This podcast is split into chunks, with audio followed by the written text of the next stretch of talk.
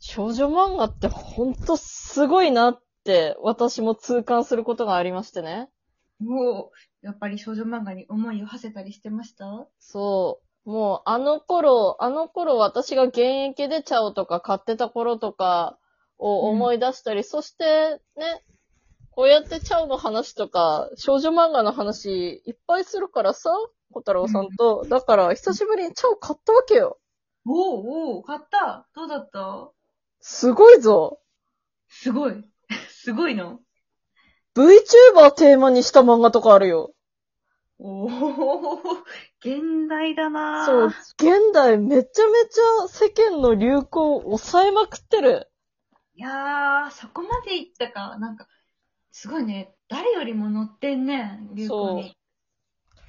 あと、チャオの漫画家じゃないけれど、あの、池山田剛先生って知ってる分かっておりますよ。存じておりました。そう。私たちが読んでた頃だったら、好きです鈴木くんとか、うんうん、うん。噂の緑くんとかっていう漫画を書かれていた、まあ、チャオより一個大人な感じの雑誌、うん小込みで連載されている先生のはいはい最近の作品調べたらさ、うん。異世界もの書いてた。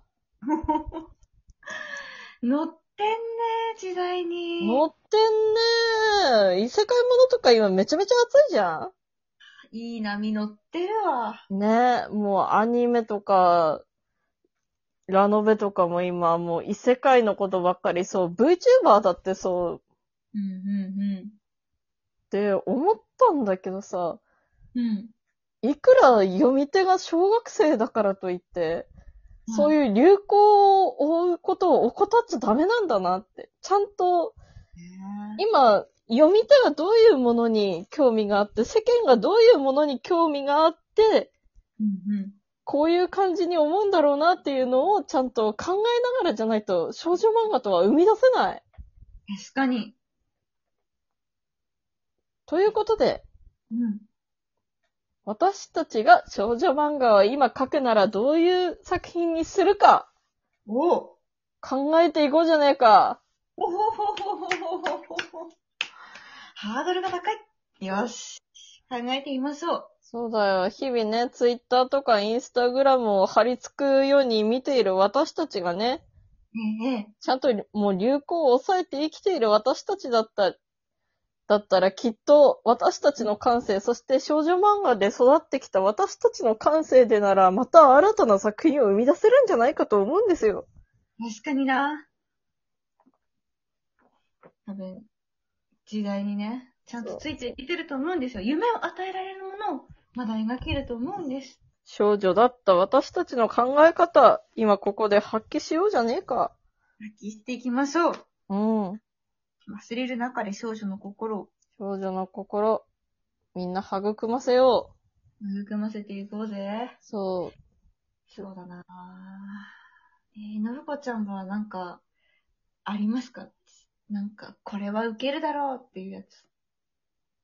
やっぱりさ、うんうん今から生み出すんだったら、うん。漫画って全部コロナ禍の世界を描かないといけないんじゃないかって思う。あーマスクしてるってことそう。この間もちょっと、お笑い番組見てて、なんかコンビニ舞台にしたコントやってたんだけどね、芸人さんが。うんうん。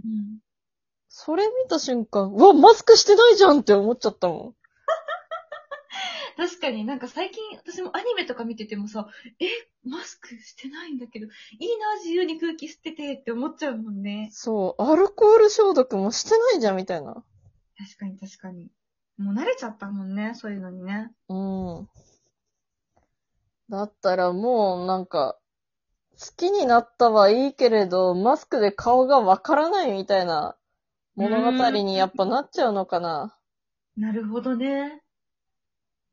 マスクの下はみたいな。そうそうそうそう。小さい頃に迷子になった私を助けてくれたマスクを、の王子様と、はいはい。な、なんとか学園に入学した時に再会するみたいな。えー、え、でもそれ先生と生徒レベルの年齢差のやつじゃない大丈夫いや、でも案外さ、なんか、うーん、些細な、些細な感じだったり、あ、ほら、将来、なんか、将来、また会えたら結婚しようね、みたいな感じの約束を、まあ、もう事前に、事前にね、その、小さい頃迷子になって助けられた時点で、同い年くらいのマスクをつけた男の子と約束しちゃうみたいな。うんうんうんうんうん。結婚してくださいって言ってて、主人公の子は本気でそれでずっと探してるみたいな。そう。もう、今から、今生まれた状態だと、もう生まれた頃からずっとマスクをしてるんだったら、本当に、わかんないのか。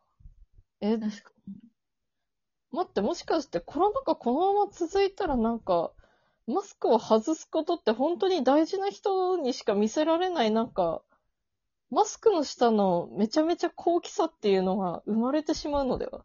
いやー、生まれるよね。なんか、他の国とかだとやっぱさ、女性は全部覆い隠して目だけみたいな国もあったりするじゃん。うん。割と今あれじゃないあー、もしかして、あの、主人公は、入学式の日にうっかりマスクを外してしまい、あの、うんう学園の、なんというか、学園でのみんなから避けられるようになってしまうみたいなところから始まるとか、なるほど。なるほどね。マスクを外してしまったがために。うん。うん。それでも、私と仲良くしてくれるクラスメートだったり、先輩だったり、うん、うん、うん。隣のクラスの、なんかサッカー部のエースだったり、うん。そういう人たちの中から、昔私を見つけてくれたマスクの王子様を探していくみたいな。うーん。 どれなんだ誰なんだ気になるね。みんなマスクつけてる。成長してるし、マスクつけてる。そして自分はマスクを外すという集体を晒してしまった。それでも私と接してくれる。もしかして王子様はこの中にいるんじゃないかなるほど。で、王子様はその子の顔を全部見たから、本当の王子様だけが知ってるんだよね、きっと。うん。うわー。いいじゃないですか。いいじゃないですか。っていうか、コロナ禍がこのまま続いたら、この漫画結構普通になってしまうって考えると、世の中怖いな。世の中怖いね。収まる様子がないですからね。うーん。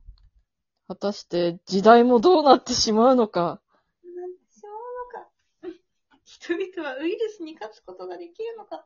そして王子様と出会うことはできるのか。王子を見つけるのが先か、ウイルス討伐が先か。すっげえ世の中。すげえ世の中だ。そんなあっても少女漫画があり得てしまうんだよな。とんでも展開ではないところが面白いね。ね。コロナ禍とは恐ろしい。素晴らしコタちゃんなんか思いついたい。ええー、私はね、やっぱり今、現代ってもうみんなスマホ持ってるじゃん。うん。だからどうしてもやっぱインターネット中心の話になっていくのかなと思って。うんうん。私もね、 VTuber 的なうーん、なんか、あの、でもさ、少女漫画っていうところがやっぱ難しいんだよね。小学生の頃って自分どこまで世の中のこと分かってて、どこまで分かってなかったかとかがさ、うん。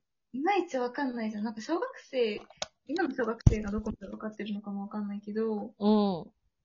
なんか、たまたま、お姉ちゃんの携帯使って、動画とか見てるときに、お姉ちゃんが登録してたマッチングサイトの人から連絡が来て、うん。姉ちゃんの代わりに仲良くなっちゃうっていう話とか。 こうわ、すごいコード。うこれ少女漫画なのかなと思って。 で、なんか、写真とかはお姉ちゃんの使ってるから、向こうは年上の人と話してる。年上なんか、大人の人と話してるって思ってるけど、本当は小学生だけど、小学生中学、小学生は危ないな。 さすがに小学生は危ないか。中学生、高校生、うんまあ、全部危ないけど、まあ、年下なんだけど、それを伝えられなくて、自分が本気で、みたいな。うん。で、なんか、その年の差をどう乗り越えるかを四苦八苦するっていう話とか。すすげえ。これでもさ、えー、小学生には危ない犯罪犯罪かなちょっと、ちょっと難しいけれど、どうなんだろうな。どうなんだろうね。いや、でもなんか、なんかさ、大人になっちゃうみたいな展開好きじゃなかった私、好きだったんだけど。好きだったし、よくあったしな。なんだかんだ小学生だけど、お隣に住んでる高校生のお兄ちゃんに恋してるみたいなのもよくあったし。なんかあったよ。年上の先輩が好きとか、なんか化粧したら魔法で10歳年上になっちゃうとかさ、うん。そういうの好きだってよ。やっぱちょっとこう、大人への憧れみたいなのあるよね。うん。っていう少女漫画はいかがでしょうか編集者の皆さん。めっちゃ面白そうだな。ちょっとギリギリな感じもするけれど。ものすごくギリギリ。え、でもちゃんと最後には互いに好きになるけど、成人とかするまでは手を出さないっていうね。で、なんか、なんかデラックスとかの時に、そのん。 10年後みたいなのがちょっと1話だけ掲載されるっていう。実はあの、そのやりとりを始めてしばらくしてるくらいに、実は街ですれ違ってたとかそういうのめちゃくちゃ好き。いうん。やー、あの時すれ違ってたみたいな。でも互いに気づいてないみたいな。さ読者だけが知ってるみたいなね。そわそわみたいな。ああ、あ、実はあそこで、二人は出会ってたんだよ。あ、めっちゃ胸熱展開じゃん。いけるかもな。いけるかもしれない。意外と少女の心私たち忘れてないかもしれん。いけるかもしれない。いけるかも。これからも現代に乗った少女の心で生きていきたいものですね。流行も乗ってこう。